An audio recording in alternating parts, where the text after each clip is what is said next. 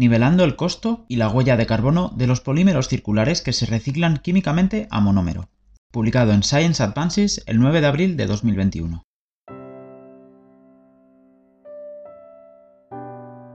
Resultados.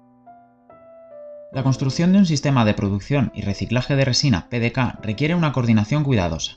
La producción primaria de resina PDK debe ampliarse inicialmente para introducir el material en los productos, y el monómero y la velocidad a la que el material recuperado esté disponible para la despolimerización dependerá en gran medida de si se utiliza para un solo uso o bienes duraderos. Modelamos tres instalaciones teóricas diferentes que producen resinas PDK a 20.000 toneladas anuales. La primera planta produce solo resina virgen utilizando materias primas de origen externo, denominada resina primaria PDK. La segunda planta es una instalación de solo reciclaje que opera en un estado estable y acepta desechos de PDK post-consumo como materia prima. Los despolimeriza en sus monómeros constituyentes, realiza separaciones químicas para refinar los monómeros y repolimeriza los monómeros de nuevo a PDK reciclado de calidad virgen, denominada resina PDK circular. El término resina PDK circular se refiere a la capacidad del monómero para ser repolimerizado directamente a resina PDK, que es indistinguible del material virgen. En esta segunda instalación, cualquier pérdida de material durante el procesamiento se compensa obteniendo residuos de PDK adicionales para mantener una producción anual de 20.000 toneladas. La tercera planta produce un producto de resina PDK mixta compuesto de resina PDK circular y resina PDK primaria en reposición para producir un total de 20.000 toneladas anuales. En esta instalación, las pérdidas en el proceso y la recuperación incompleta de PDK post-consumo se compensan con una mayor producción de resina PDK virgen. La figura 1 se presenta un esquema de todas las etapas e insumos considerados en el marco, incluidos los principales requisitos de materiales. Aunque modelamos estos procesos a nivel de instalación individual, la producción total de los Estados Unidos debería ser del orden de 10 a 100 veces mayor para justificar la recuperación de residuos PDK de rollos municipales mixtos. En volúmenes más pequeños, los sistemas de devolución de productos probablemente serían la opción más viable. Precio mínimo de venta de las resinas PDK. El precio mínimo de venta se define como el precio de venta de resina PDK requerido para alcanzar un valor actual neto de cero en la instalación de producción después de contabilizar todos los gastos de capital y operativos, así como una tasa interna del rendimiento del 10%. Sirve como una guía para comprender la competitividad de costos de las resinas PDK primarias y circulares en relación con los polímeros convencionales, al tiempo que identifica posibles cuellos de botella en los procesos y la química. Usamos la simulación de procesos químicos para estimar los requisitos de material y energía para la fabricación de resinas PDK a escala comercial y usamos los resultados para estimar los costos e ingresos asociados con base en estimaciones de proyectos de ingeniería y supuestos económicos. Estimamos que el precio mínimo de venta de las resinas primarias de PDK es de 45 dólares por kilo, y las resinas circulares de PDK producidas mediante el reciclaje de residuos PDK ascienden a 1,5 dólares por kilo. Estos resultados indican una gran brecha en el bajo costo de reciclaje y el costo corporativamente alto de producción de resina primaria. Aunque esta brecha puede proporcionar un fuerte incentivo económico para recuperar tanto material como sea posible, por ejemplo, a través de sistemas de devolución de productos, también plantea la pregunta de si los costos iniciales de producción de resinas primarias de PDK, con la química actual identificada en la base de descubrimiento de su desarrollo, será prohibitiva para la entrada al mercado. Además, razonamos que a través de los avances de la química de procesos y la catálisis, esta disparidad puede aliviarse sustancialmente a niveles razonables para la entrada al mercado. Para comprender el origen de esta disparidad, mostramos en la figura 2 las contribuciones de cada componente de costo. Para las resinas primarias de PDK, los costos de material por sí solos contribuyen con el 75% del precio mínimo de venta total. Los costos de los materiales están dominados por unos pocos productos químicos especiales necesarios para la síntesis de tricetona y la síntesis de polímeros. Esto no es infrecuente para la química demostrada a escala de banco, porque los reactivos se seleccionan con el objetivo de lograr una prueba de concepto con una preocupación mínima por la economía del proceso a escala industrial. En este caso, el costo y el uso de NN-dicicloexilcarbodiimida, DCC, un reactivo en la síntesis de monómeros de tricetona, comprende el 49% del precio mínimo de venta total. Otras contribuciones de costos principales están vinculadas al uso del tris-2-aminoetil-amina, TREN, un reactivo en la síntesis de polímeros, dimedona y ácido sebácico, reactivos en la síntesis de tricetonas, y 4-dimetilaminopiridina, DMAP, un catalizador requerido para la síntesis de tricetona. Cada uno contribuye con un 9, 6, 6 y 5% respectivamente al precio mínimo de venta. el costo de la gestión de residuos contribuye con un 22% al precio mínimo de venta debido a la necesidad de eliminar los residuos peligrosos. El costo promedio de la eliminación de desechos peligrosos en las instalaciones de tratamiento, almacenamiento y eliminación es 70 veces el costo de la eliminación de desechos sólidos no peligrosos en los Estados Unidos, donde los solventes desechados de la fabricación de productos químicos son una fuente común de aguas residuales peligrosas. Algunos desechos se pueden reciclar, mientras que otros se tratan y eliminan en vertederos o incineradores. El uso de DCC forma NN-dicicloexilurea, un irritante conocido como subproducto en la síntesis de tricetona, que requiere una eliminación adecuada como residuo peligroso. Además, la síntesis de monómeros de tricetona requiere el uso de diclorometano, que está clasificado como una sustancia peligrosa por la Agencia de Protección Ambiental de Estados Unidos. Si bien la planta está diseñada para reciclar solventes, los desechos químicos residuales también requieren una eliminación adecuada. Los desechos residuales del uso de DMAP también se tratan como desechos peligrosos debido a su toxicidad. Los costos operativos distintos de los costos de gestión de materiales y desechos incluyen el costo de la mano de obra y el costo de la instalación operativa. Las contribuciones de costos del capital al precio mínimo de venta son comparativamente pequeñas, aproximadamente el 2%. Incluyen el costo de compra e instalación de equipos, construcción, almacén y costos de ingeniería. La producción de resinas PDK circulares, utilizando solo monómeros de tricetona y aminas recuperados, es mucho menos costosa y requiere más material que la producción de resina primaria. Los residuos de PDK recuperados se despolimerizan en ácido sulfúrico 5 molar, tiempo de reacción 12 horas, en monómeros de tricetona y tren. La recuperación de tren requiere la adición de hidróxido sódico para el proceso de intercambio iónico. La polimerización posterior está libre de solventes y se desarrolla a temperatura ambiente. Como ninguno de los materiales de entrada, carbonato potásico, hidróxido sódico y ácido sulfúrico, y subproducto, sulfato sódico, se consideran desechos peligrosos, solo asignamos desechos sólidos, costos de tratamiento de aguas residuales y emisiones al efluente.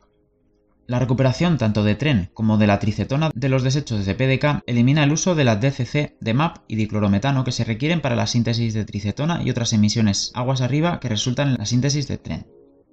Como resultado, el costo de producir resinas PDK circulares está menos dominado por insumos de materiales.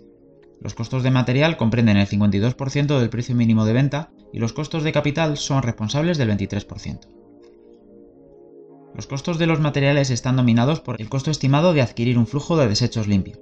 Este costo por sí solo contribuye en un 36% al precio mínimo de venta. Aquí asumimos un precio de 0,42 dólares por kilo de residuos de PDK recolectados y clasificados según los precios de PET reciclado premium.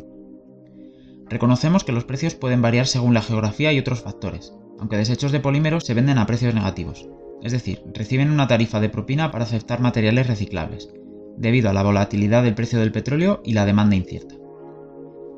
Para comprender la sensibilidad de los resultados a parámetros clave inciertos, presentamos dos casos adicionales, un caso optimista y un caso pesimista. El caso optimista presenta una combinación de los mejores precios de material disponible y altos rendimientos de reacción, mientras que el caso pesimista recupera una combinación de precios más altos y rendimientos de reacción de referencia. Los rendimientos de referencia se basaron en datos experimentales, mientras que se utilizó un rango, bajo, medio y alto, de precios basados en cotizaciones a granel proporcionadas por proveedores de productos químicos y minoristas en línea. Siempre que solo se dispuso de estimaciones puntuales, variamos los parámetros utilizando una variación de más menos 20%. El análisis de sensibilidad se realizó solo para los factores contribuyentes relevantes identificados en el caso de referencia, incluidos los rendimientos de reacción DCC, DMAP, TREN dimedona, ácido sebácico y precios de eliminación de los desechos peligrosos. Para las resinas PDK circulares variamos el costo de PDK residual y los rendimientos de reacción. Los rendimientos de la reacción para la síntesis de monómero oscilaron entre el 90 y el 95%, la síntesis de polímeros entre el 95 y el 100, y la despolimerización entre el 90 y el 100, según los datos experimentales conocidos. Los productos químicos de mayor costo fueron TREN y DCC, Solo se disponía de una estimación de 20 dólares por kilo para el precio de tren, y por tanto el rango se varió en función de una variación de más o menos 20%. El precio de DCC osciló entre 15 y 20 dólares por kilo y se desarrolló utilizando cotizaciones de precios de proveedores industriales. Para la eliminación de desechos peligrosos, los precios promedio de Estados Unidos variaron de 3 a 4 dólares por kilo de desechos eliminados según los métodos de eliminación de vertederos e incineración. Para el resto de las sustancias químicas solo se disponía de estimaciones puntuales y por tanto se utilizó una variación del más menos 20% para llegar a los límites superior e inferior. El costo de las resinas PDK recicladas se basó en el costo de reciclar diferentes tipos de plástico de desecho y osciló entre 0 y 1,23 dólares por kilo, según los precios de 2019 informados por el reciclaje de Estados Unidos. Se puede incentivar a las instalaciones de recuperación de material para que agreguen un nuevo flujo de material y clasifiquen los desechos si el material recuperado tiene un precio más alto. Por lo tanto, utilizamos dos materiales de desecho actualmente con alto precio, polietileno de alta densidad natural y PET Premium, como sustitutos para dar cuenta de un posible precio de compra alto para PDK y sus efectos consiguientes en el precio mínimo de venta. Emisiones de gases de efecto invernadero durante el ciclo de vida de las resinas PDK primarias y circulares. Nuestro marco rastrea el ciclo de vida de las resinas PDK desde la extracción de la materia prima hasta la producción y termina en la puerta de la instalación. El límite del sistema de fin de vida útil comienza en el punto en el que los residuos de PDK limpios salen de una instalación de clasificación y se transportan a una instalación de productos centralizada para su reciclaje químico a monómero. El límite del sistema excluye las emisiones asociadas con la recolección y la clasificación de desechos porque estas actividades no se pueden asignar de manera confiable a los desechos de PDK, y la naturaleza de estas actividades variará con el nivel de separación de la fuente o los programas de recuperación implementados. La figura 3 muestra las emisiones de gases de efecto invernadero del ciclo de vida asociado con las resinas PDK circulares en comparación con las resinas PDK primarias. Estimamos que la huella de gases de efecto invernadero del ciclo de vida de las resinas primarias de PDK es de 86 kg de CO2 equivalente por kilogramo de producto. La producción de las resinas de PDK circulares da como resultado emisiones de solo 1,6 kg de equivalente de CO2 por kilogramo. Para la producción primaria de resina PDK, el 48% de la huella de gases de efecto invernadero proviene del uso de cicloxilamina, piridina y ácido clorosulfónico, que son todos los productos químicos necesarios para la síntesis de DCC. Los compuestos como DMAP y TREN, que contribuyen a un precio más alto, también contribuyen a las emisiones de gases de efecto invernadero del ciclo de vida, con DMAP contribuyendo con el 9% y TREN contribuyendo con el 7% de las emisiones totales de gases de efecto invernadero. Las emisiones asociadas con la gestión de residuos, dominadas por la incineración de residuos peligrosos, representan el 6% del total de emisiones de gases de efecto invernadero del ciclo de vida. Para las resinas PDK circulares, las emisiones de gases de efecto invernadero se reducen sustancialmente ya que eliminamos por completo el uso de las materias primas mencionadas anteriormente. La combustión de gas natural comprende el 36% de las emisiones de gases de efecto invernadero del ciclo de vida de la resina PDK circular. La estimación incluye el gas natural utilizado en todo el ciclo de vida, incluido tanto el uso directo de la instalación para generar calor y electricidad, como el uso indirecto en la cadena de suministro upstream de materias primas. Desde el punto de vista del material, el hidróxido sódico requerido para la recuperación del tren en el proceso de intercambio iónico contribuye con un 20% de las emisiones totales de gases de efecto invernadero. Si bien el hidróxido sódico no es un material costoso, tiene un impacto ambiental en el ciclo de vida comparativamente grande, aproximadamente de 1,4 a 2,7 kg de CO2 equivalente por kilogramo de hidróxido sódico. El transporte por carretera de resinas PDK circulares se refiere al transporte de residuos PDK desde la instalación de recogida y clasificación hasta la instalación de reciclaje y producción. Asumimos una distancia de transporte de 366 millas desde la recuperación del material hasta el reciclaje según los valores informados por la industria para el reciclaje de PET. Esta distancia representa un promedio ponderado de la distancia informada desde las instalaciones de recuperación del material, clasificación primaria, las instalaciones de recuperación de plástico, clasificación secundaria y los centros de depósito. Como no está claro si las cadenas de suministro de residuos de PDK requerirían un transporte de distancias más largas o más cortas según los niveles de clasificación, por ejemplo, una clasificación secundaria adicional puede aumentar la distancia total recorrida, también utilizamos una variación del 20% en la distancia para el análisis de sensibilidad. Debemos tener en cuenta que por lo general, a una distancia más larga, el transporte multimodal, que implica una combinación de transporte por camión, tren u océano, puede ser más favorable y probablemente reduciría las emisiones totales. En aras de la simplicidad, limitamos el análisis al transporte por camión y utilizamos estimaciones conservadoras para las emisiones. El modelo incluye una planta de generación de calor y electricidad en el lugar que utiliza una turbina de vapor de gas natural. Por lo tanto, el uso de electricidad indicado aquí es independiente de la generación in situ y se refiere a la electricidad indirecta utilizada en el ciclo de vida de la PDK circular. El resto de las contribuciones provienen de productos químicos utilizados para la producción circular de resina PDK, así como para el tratamiento de residuos sólidos y aguas residuales. Para estimar las emisiones totales de gases de efecto invernadero del ciclo de vida, utilizamos bases de datos de evaluación del ciclo de vida disponible públicamente, estimaciones de ingeniería de procesos cuando los datos de la industria no están disponibles y un enfoque híbrido basados en procesos o entrada-salida y o física para realizar el modelado del inventario. Usamos análisis de sensibilidad para capturar la variación resultante en nuestras estimaciones. La figura 3 se presenta en el desglose por contribuyente principal para el caso de referencia, mientras que las barras de sensibilidad representan el caso pesimista y el caso optimista.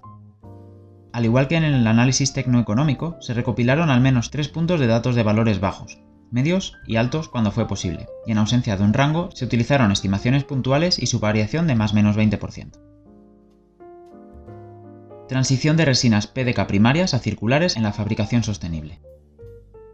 Modelamos una planta de resina PDK mixta que comprende resinas PDK primarias y circulares, la planta absorbe cantidades crecientes de residuos de PDK cada año que está en funcionamiento para producir PDK circular, mientras produce resina de PDK primaria a partir de materias primas como composición. La producción total en la instalación individual que se modela aquí tiene como objetivo 20.000 toneladas. El objetivo de este escenario era comprender la rapidez con la que se pueden nivelar los costos mediante la transición de producción de resina primaria a la circular en la fabricación sostenible, ya que depende de la vida útil y la tasa de recuperación. Con este fin, construimos una serie de escenarios logísticos para capturar la vida útil esperada y la tasa de reciclaje para diferentes clases de productos para la recuperación de residuos PDK. Como los PDK pueden potencialmente reemplazar varios polímeros diferentes en el mercado, seleccionamos dos escenarios de fase de uso general para evaluar sus efectos. PDK usados en productos de empaque y PDK usados en productos de consumo e institucionales. La distinción entre tipos de usos diferentes es importante ya que dicta el lapso de tiempo entre la producción y la recuperación potencial de desechos. Por ejemplo, los materiales de empaque se recuperan más rápido, tiempo de residencia promedio en la fase de uso de 6 meses, que los productos de consumo, de aproximadamente 3 años. Los tiempos de residencia del producto en la fase de uso pueden variar según la ubicación, la demografía y las prácticas de reciclaje individuales. Usamos una distribución logarítmica normal para capturar estas incertidumbres asociadas. Las categorías de productos, sus tiempos de residencia y las distribuciones asumidas se derivan de Geyer et al. El reciclaje consta de cuatro pasos principales, transporte, recolección de residuos, clasificación en una instalación de recuperación y operaciones finales de reciclaje. En ausencia de una cadena de suministro de reciclaje establecida para los PDCAM, utilizamos dos tasas de recuperación para representar la pérdida potencial del material durante el proceso.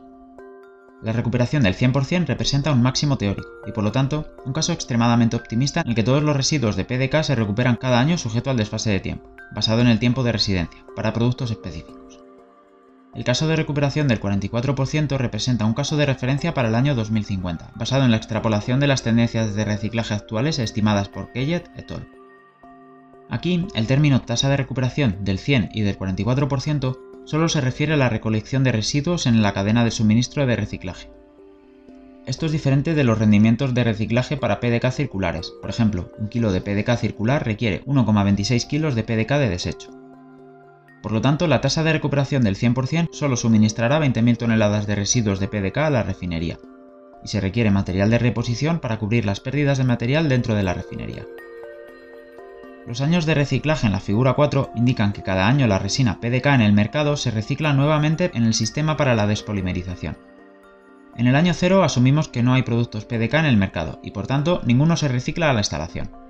A partir del año 1, la recogida y recuperación de residuos de PDK avanza a medida que se recogen y recuperan más residuos del mercado. La tasa de recolección se estima combinando la producción del año anterior, 20.000 toneladas, con la vida útil de un producto moderado a base de una distribución logarítmica normal. En el año 7 para los productos de consumo y en el año 2 para los envases, se recolecta la mayoría de los residuos de PDK del mercado, 19.944 toneladas para una recuperación del 100% y 8.776 toneladas para una recuperación del 44%, y alcanza un estado estable en los años siguientes. Como se ve en la figura 4, con un 44% de reciclaje, las resinas PDK circulares no alcanzan un precio por debajo de 30 dólares o una huella de gases de efecto invernadero de 56 kilos de CO2 equivalente por kilogramo de resina. Con un 100% de reciclaje, la producción de resina PDK mixta alcanza un precio mínimo de venta de 10 dólares por kilo de resina y una huella de gases de efecto invernadero del 17% de CO2 equivalente por kilogramo de resina. observamos que incluso con un 100% de reciclaje en una instalación mixta, no se puede lograr un precio mínimo de venta comparable a una instalación de procesamiento de PDK puramente circular e independiente. Esta discrepancia se debe a varios factores. La pérdida de material y eficiencia en la refinería requiere material de relleno adicional, DCC, DMAP, dimedona y tren, para producir PDK primario de relleno para una producción total de 20.000 toneladas de PDK circular. Además, existen costos adicionales de capital y operaciones para establecer una instalación de PDK mixta que incluya producciones primarias y circulares. Como se ve en la figura 4, las tasas de recuperación más realistas afectarán a los resultados, aumentando el costo y las emisiones de gases de efecto invernadero al requerir una mayor cantidad de PDK primario de reposición. Por lo tanto, además de impulsar las tasas de recuperación, será necesario mejorar la química del proceso para nivelar los costos y las emisiones. En cuanto a la selección del uso del producto, los PDK en el material de embalaje pueden permitir una recuperación completa al principio del ciclo de reciclaje y reducir el periodo de recuperación, pero el uso para el embalaje proporciona un margen de beneficio menor, lo que requiere una producción más económica. Comparación con los polímeros básicos. Para evaluar si los PDK pueden competir con sus contrapartes disponibles comercialmente, comparamos los costos y las emisiones de gases de efecto invernadero de polietileno de alta densidad, PET, y poliuretano con las resinas PDK en la figura 5. Resinas PDK mixtas con 100% de recuperación, 85-55, y se muestra una recuperación del 44% cuando se recupera el porcentaje dado de residuos de PDK, de 20.000 toneladas de PDK producidas anualmente. Y el resto se obtiene de materias primas para producir un total de 20.000 toneladas de resina de PDK. En aras de la simplicidad, no hacemos superposiciones sobre el uso del producto o la demora del desvío del producto en el mercado. La figura 5, el área sombreada representa las emisiones máximas de gases de efecto invernadero y el costo de los polímeros básicos. El cuadro representa una versión ampliada que se centra en polímeros básicos para mayor legibilidad. El polietileno de alta densidad y el PET sirven como representantes para envases y el poliuretano para bienes de consumo. Los precios a granel de estos materiales se obtuvieron de Alibaba y las emisiones de gases de efecto invernadero de la literatura. En las tablas S7 a S9 se proporciona una lista detallada de fuentes de emisiones de polímeros básicos.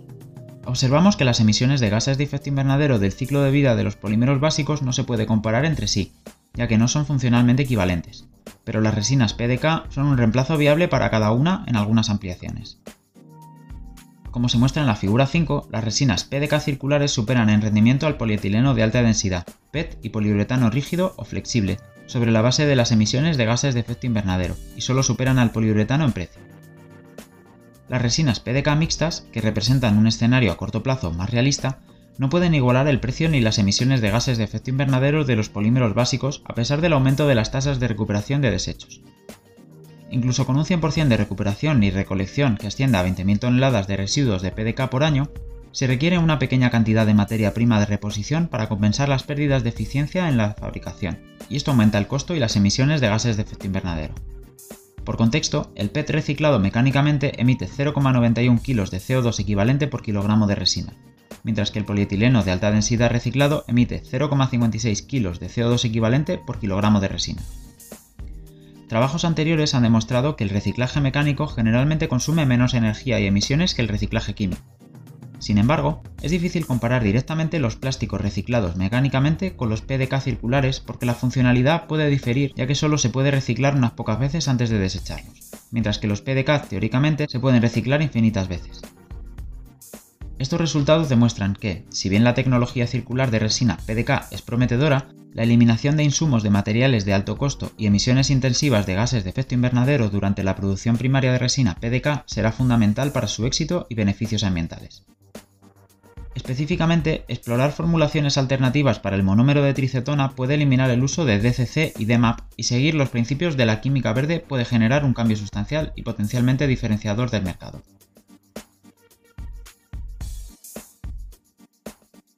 Discusión. Existe un consenso cada vez mayor de que los polímeros de materias primas y especiales y la forma en la que se utilizan requieren un diseño fundamental con su gestión al final de su vida útil más plenamente considerada. Las PDK y las redes poliméricas despolimerizables relacionadas son convincentes en algunos aspectos. Un material costoso de producir pero reciclable a una fracción del costo original proporciona un fuente incentivo económico para la recuperación de desechos, y la posibilidad de un reciclaje infinito puede cerrar aún más el ciclo. Sin embargo, los polímeros novedosos deben lograr precios e impactos ambientales suficientemente competitivos para permitir su aceptación por el mercado, y su recuperación para su reutilización requiere amplias mejoras en la infraestructura de clasificación y reciclaje. El marco que presentamos, que incorpora evaluación del ciclo de vida, análisis tecnoeconómico y escenarios de flujo de materiales, puede servir como un enfoque para capturar más completamente los impactos de nuevos polímeros en los sistemas de fabricación circular a lo largo del tiempo y los desafíos de la ampliación. Con nuestro análisis identificamos puntos calientes y cuellos de botella en la producción de resina. Específicamente para las resinas PDK, la economía y la huella de gases de efecto invernadero se puede mejorar dejando de usar DCC, dimedona y DMAP, y haciendo uso de procesos catalíticos que generan menos desechos. Específicamente se necesita más trabajo para explorar las vías de síntesis de tricetona utilizando productos químicos menos peligrosos y aún así conservar altos rendimientos. Además, el alcance del estudio limita nuestro análisis al costo y las emisiones de gases de efecto invernadero de la eliminación de desechos peligrosos. Si bien los valores altos en estas métricas reflejan los impactos ambientales de la eliminación de desechos peligrosos, el trabajo futuro debe centrarse en incluir emisiones al suelo, aguas subterráneas, aguas superficiales, vida silvestre y emisiones al aire, como compuestos orgánicos volátiles, para motivar una mayor adopción de los principios de la química verde. Si bien los nuevos materiales pueden desempeñar un papel importante para permitir una economía más circular, cada componente de la cadena de suministro del producto, productor, consumidor y procesador de residuos, debe participar y coordinarse con éxito entre sí, descubrimos que, dadas las altas tasas de recuperación necesarias para reducir los costos y las emisiones en todo el sistema, la producción exitosa de resinas PDK circulares depende de fortalecer las conexiones entre el consumidor y los nodos de procesamiento de desechos del sistema. Específicamente, un nodo de procesamiento de desechos, como una instalación de recuperación del material, puede requerir recondicionamiento y actualizaciones para manejar un nuevo material, y solo puede hacerlo si se justifica el alto precio de recuperación, así como un gran volumen para clasificar. Si bien tomamos en cuenta una mayor sensibilidad a los precios al utilizar los productos de desecho más caros como un sustituto, los PDK aún pueden enfrentar el problema del huevo y la gallina. Las altas tasas de reciclaje requieren una clasificación exitosa, las instalaciones de recuperación de materiales solo agregarán una nueva línea si los volúmenes recuperables son adecuados para justificar la inversión. Además, se debe lograr un equilibrio entre el uso de resinas químicamente reciclables en productos de consumo de mayor duración con mayor potencial para programas de devolución en bases de corta duración que pueden ser difíciles de recuperar y clasificar de manera confiable. La vida útil de varios años de muchos productos de consumo retrasará la capacidad de la industria hipotética de beneficiarse del proceso de reciclaje de bajo costo y bajo impacto. Anticipamos plenamente que esto será factible dado el marco de tiempo relativamente corto en el que estos materiales incluso han sido divulgados, en los Estados Unidos actualmente solo las baterías de plomo ácido tienen tasas de recuperación suficientemente altas, 99%. La tasa de reciclaje más alta de envases de plásticos es para botellas de polietileno de alta densidad y PET, con 31 y 29% respectivamente, lo que no sería suficiente para hacer viables las resinas PDK circulares. Observamos que la alta tasa de reciclaje de las baterías de plomo ácido se debe en parte a la importante tarifa de depósito del núcleo y la facilidad de devolver una batería usada a través de una cadena de suministro separada, si bien se ha demostrado que los esquemas de depósito de botella aumentan las tasas de reciclaje, un depósito tan sustancial como el de las baterías puede no ser aplicable para un material utilizado en el empaque y la mayoría de los otros bienes duraderos. Sin embargo, una cadena de suministro especializada que involucre iniciativas de devolución de productos junto con la concienciación y las regulaciones del consumidor puede impulsar las tasas de recuperación de material en comparación con las tasas actuales de reciclaje. Otro requisito para una economía circular exitosa es el papel de las regulaciones, políticas e incentivos gubernamentales como impulsores del cambio. En los últimos años, los gobiernos de todo el mundo han promulgado una gran cantidad de leyes dirigidas a los plásticos, incluida la construcción de sistemas eficientes de recolección de desechos, participación de la industria, prohibiciones de bolsas de plástico y requisitos de reciclabilidad. Sin embargo, se requiere un esfuerzo más concentrado para promover el diálogo entre científicos, formuladores de políticas, productos y la industria del reciclaje con respecto a temas que van desde la química verde para la producción, el establecimiento de la infraestructura de reciclaje necesaria, el etiquetado y la clasificación adecuados y la conciencia del consumidor sobre la eliminación de productos multimateriales para impulsar las tasas de reciclaje. Por último, nuestro modelo es el resultado de la recopilación de datos de diversas fuentes y el uso del juicio de ingeniería y supuestos económicos basados en los mercados actuales. Existe una incertidumbre inherente al modelar un producto que aún no está establecido a escala comercial, por lo tanto, nuestros resultados no deben tomarse como valores finales, sino que los rangos proporcionales deben servir como una evaluación aproximada del desempeño ambiental y económico del producto. Además, asumimos un desplazamiento uno a uno entre las resinas poliméricas primarias y circulares, porque el proceso de reciclaje produce material idéntico a la resina primaria. Sin embargo, el desplazamiento real del producto está impulsado por las fuerzas del mercado. Lo mismo es cierto para el desplazamiento de una resina circular de un polímero básico o de especialidad, lo cual es incierto dadas las pruebas de propiedades limitadas realizadas hasta la fecha. Puede producirse un efecto rebote como la paradoja de Joven, que inicialmente impulsa la demanda de más resina primaria. Por el contrario, el alto costo de la producción de resina primaria puede incentivar a las empresas a reducir su consumo, por ejemplo limitando el uso de envases innecesarios.